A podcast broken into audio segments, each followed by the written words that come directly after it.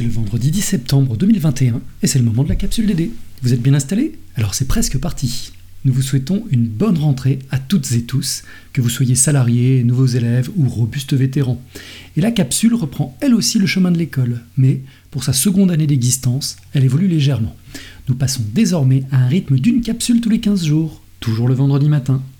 Et vous verrez progressivement de nouvelles rubriques et de nouvelles voix apparaître, même si la capsule d'aujourd'hui ressemblera beaucoup aux précédentes. Du changement dans la continuité, bref, une capsule durable.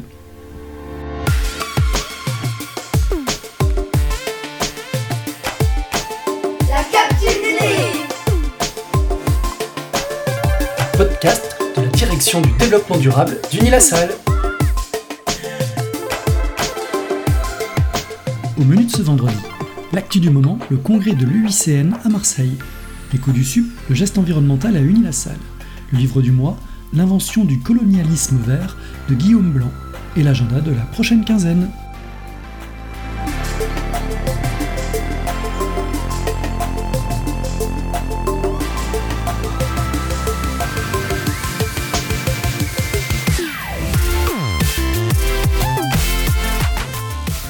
disons-le franchement, l'été n'a pas tenu ses promesses. Déjà en matière de météo, ce n'était pas terrible, vu les nouvelles de la planète, difficile d'envisager un farniente véritablement serein. Plus torrentiel, record de température, méga feu de forêt, ne manquait plus que la lecture du pré-rapport du GIEC pour que la déprime soit totale ou presque. Alors, on se dit que pour commencer cette année, nous avons tous besoin de bonnes nouvelles. Et peut-être que cela peut venir du front de la biodiversité. Donc filons à Marseille pour voir si le Congrès de la nature a des chances de faire bouger les lignes. Ce Congrès mondial de la nature, porté par l'Union internationale pour la conservation de la nature, UICN, s'est ouvert le 3 septembre à Marseille, un peu plus d'un an après sa date initiale, Covid oblige. Plusieurs personnalités se sont succédées pour l'ouverture et l'une des grandes voix qui ont retenti a été celle d'Indiana Jones et de Yann Solo. It's hard to read the headlines floods, fires, famines, plagues, and tell your children that everything is all right. It's not all right. Damn it, it's not all right.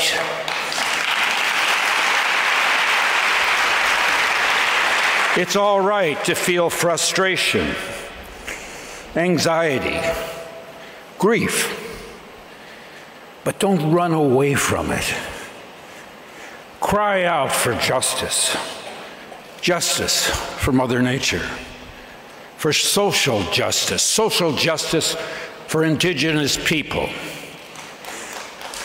For marginalized communities. For all the inhabitants of the planet. On partage l'angoisse et l'atterrement. Alors que faire? On peut se féliciter que de tels événements soient l'occasion pour les États de s'engager publiquement.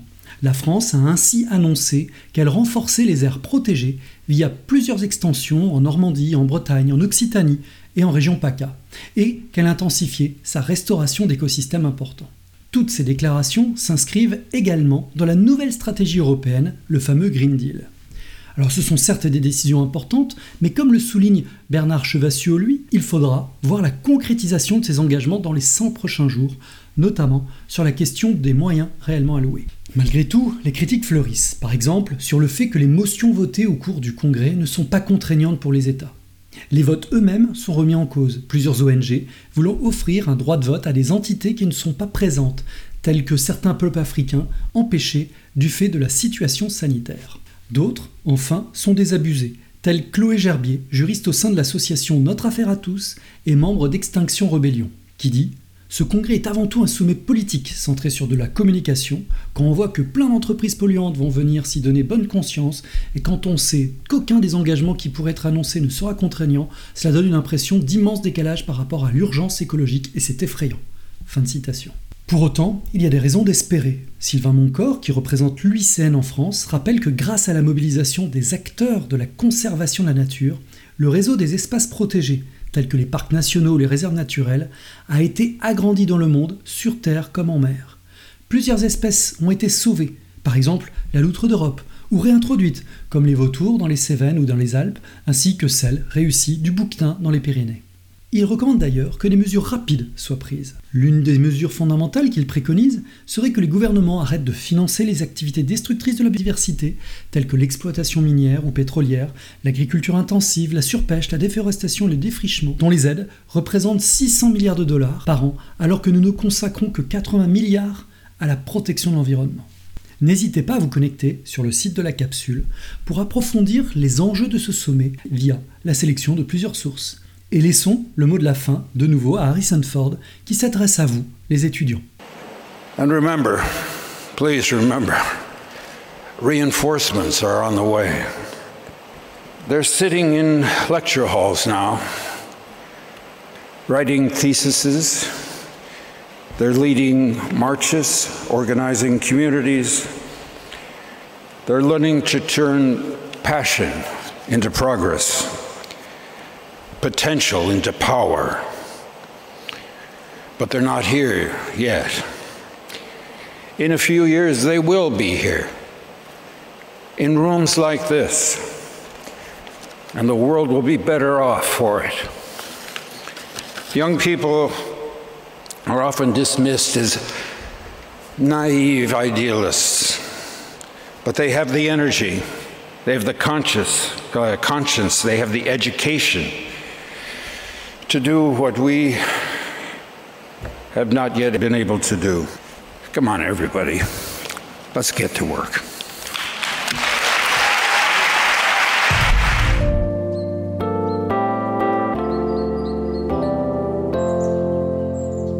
En cette période de rentrée, Unilassal met en mouvement ses nouveaux étudiants pour les rendre acteurs du développement durable.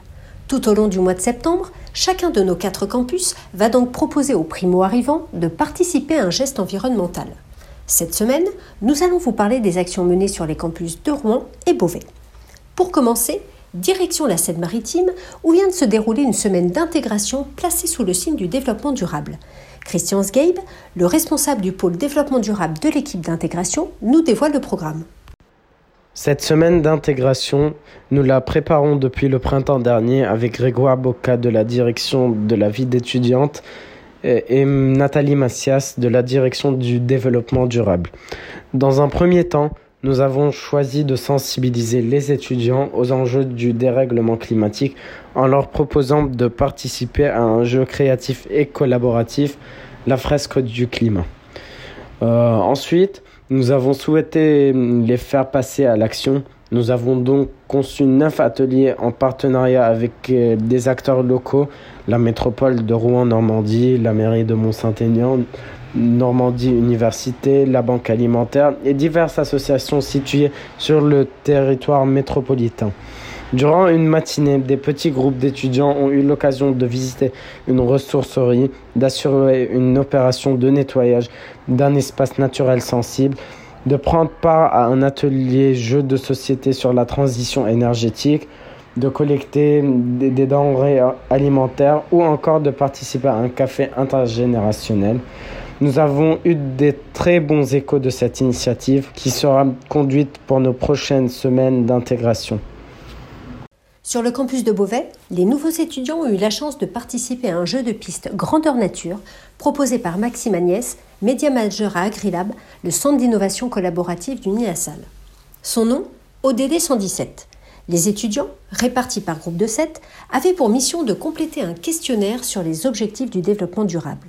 Pour les y aider, Agrilab a conçu et réalisé des plaques de bois réparties sur tout le campus. Chaque plaque, dédiée à l'un des 17 ODD, comporter un QR code à scanner par les étudiants. Un bon moyen pour apprendre en jouant tout en sensibilisant aux enjeux du développement durable. Rendez-vous dans la prochaine capsule pour découvrir les gestes environnementaux des campus de Rennes et Amiens.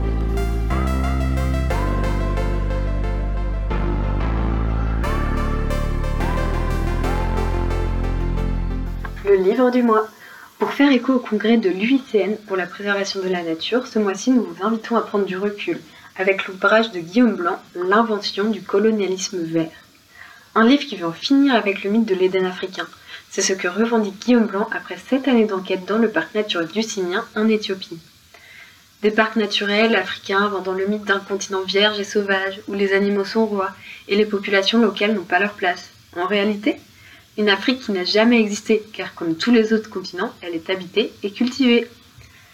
Mais, sous couvert de la protéger, il faut mettre l'Afrique en parc et la protéger des populations locales.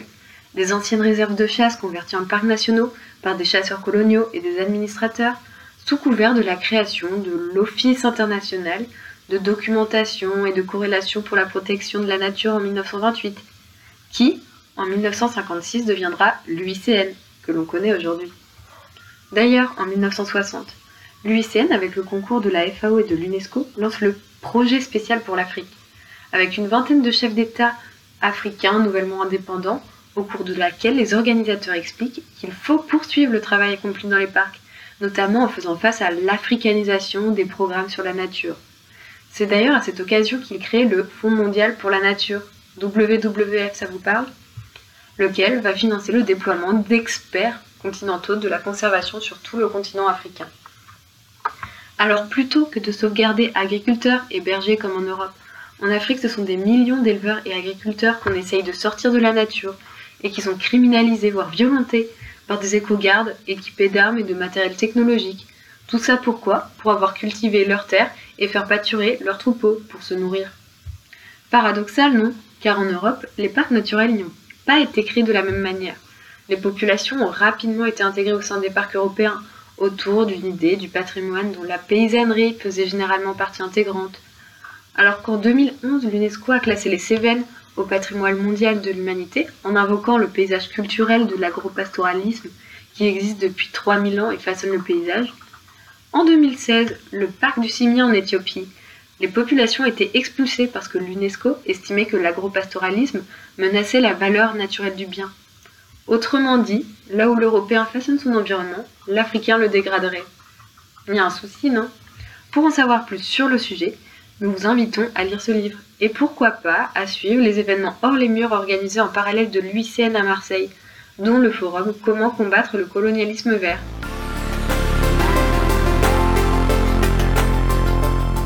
Et l'agenda de la prochaine quinzaine.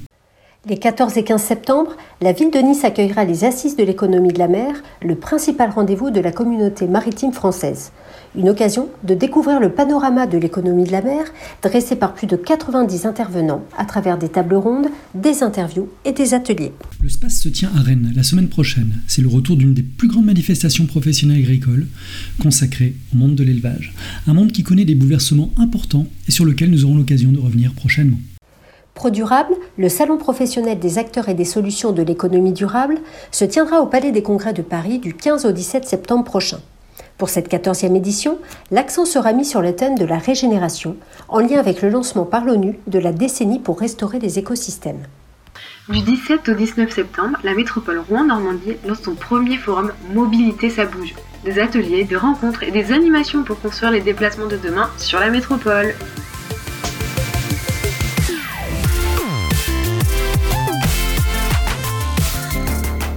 Et voilà, la capsule DD d'Unilassal, c'est fini pour aujourd'hui. On espère que cela vous a plu.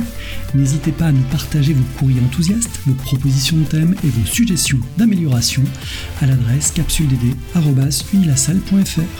Merci pour votre écoute et pour vos gestes environnementaux en faveur du développement durable. On se retrouve, on se retrouve dans 15 jours.